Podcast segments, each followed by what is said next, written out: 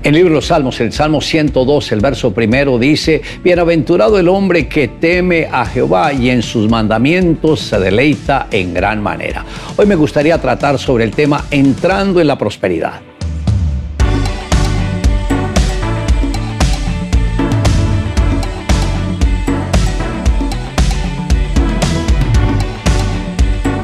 Al Señor le tomó cinco días para crear lo que son los cielos y la tierra, con la opción de que la primera pareja iba a disfrutar de todas las bendiciones que el mismo Señor ya había preparado y predeterminado para cada uno de ellos y también de sus descendientes. Dios fue tan generoso con el hombre que preparó toda provisión para las generaciones venideras, de tal modo que en el planeta Tierra hubiese suficientes recursos naturales para que cada persona pudiera vivir con el bienestar de un príncipe. Dios le dio al hombre libertad para que él escogiera su propio destino. También puso dos árboles en medio del huerto, pues de su decisión dependería el destino de la raza humana el fruto de un solo árbol hizo que el hombre perdiera el paraíso.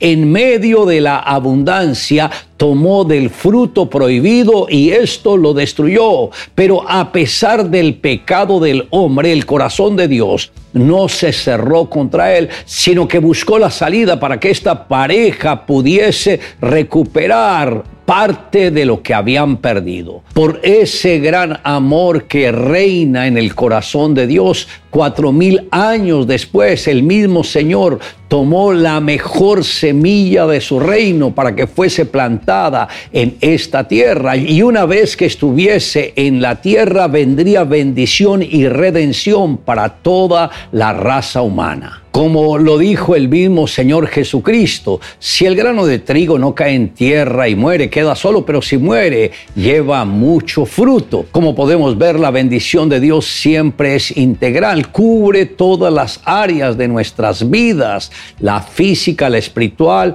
la emocional, la financiera y también la material. Como podemos ver, el mismo Señor hablando a través de Juan, dice, amado, yo deseo que tú seas prosperado en todas las cosas.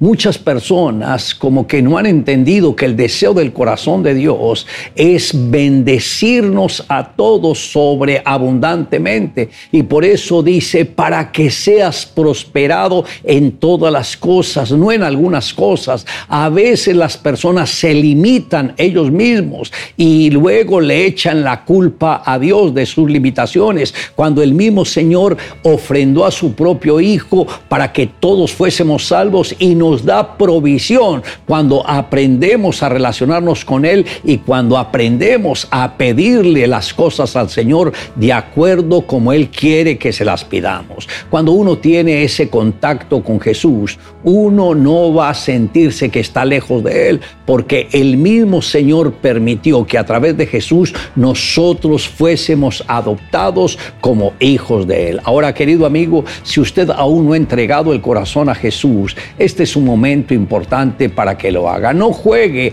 a ser cristiano, no juegue a la religión, sino esfuércese por tener un encuentro personal con Jesús. Tres chicos se enfrentaron entre sí. Su objetivo era demostrar quién era el mejor. Competían siempre, la gente del pueblo conocía la rivalidad de estos jóvenes, siempre trataban de superarse en a sí mismos, pero con el tiempo la competición se convirtió en algo completamente enfermizo, hasta el punto de que saboteaban el uno al otro. Para ayudar a los chicos reconciliarse, los vecinos tuvieron una idea. Todos los años realizaban una carrera de obstáculos famosa en toda la región una cita a la que los tres muchachos no faltarían nunca.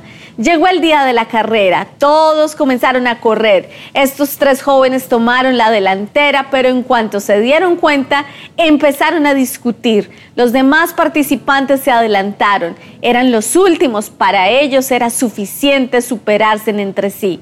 Los tres jóvenes llegaron hasta el muro.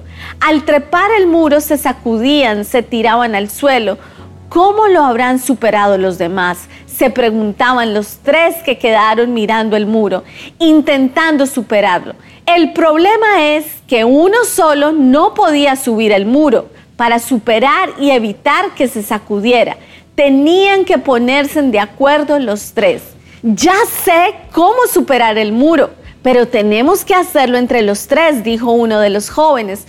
Olvidando su rivalidad, se apoyaron para cruzar el muro. Fuimos los últimos. En ese momento el alcalde les contó que fueron los primeros.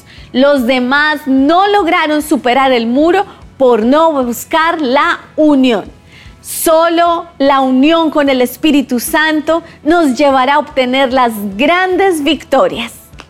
Le invito a que me acompañe en la siguiente oración, pero me gustaría que hoy le entregara su corazón a Jesús si antes no lo ha hecho. Puede repetir conmigo, amado Dios. Gracias por enviar a tu Hijo Jesucristo para que tomara mi lugar y muriera por mí en la cruz del Calvario. Gracias porque el precio de mi pecado ya fue pagado con la obra de mi Redentor en la cruz del Calvario. Hoy pido, Señor, que la sangre de Jesús me purifique, me santifique y me restaure. Gracias por salvarme y por darme la vida eterna. Te amo Dios en Cristo Jesús. Amén. Declare juntamente conmigo. Amado, yo deseo que tú seas prosperado en todas las cosas y que tengas salud, así como prospera tu alma.